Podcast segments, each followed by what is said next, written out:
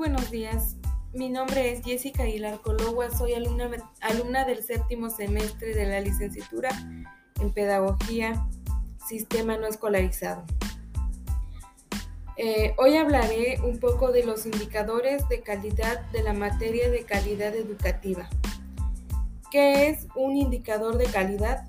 Es un instrumento de medición enfocando los procesos de una empresa para evaluar su desempeño, logro de objetivos y calidad de cada uno. ¿Por qué son importantes los indicadores que mejoran la calidad en los centros educativos? Para establecer objetivos y planes sólidos y estables.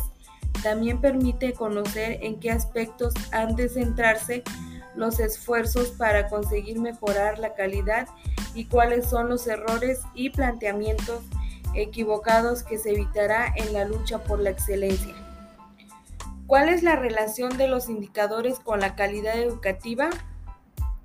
Los indicadores posibilitan que quienes planifican la enseñanza y quienes toman las decisiones monitoreen los cambios en áreas como la calidad de la enseñanza, el currículo y el desempeño estudiantil.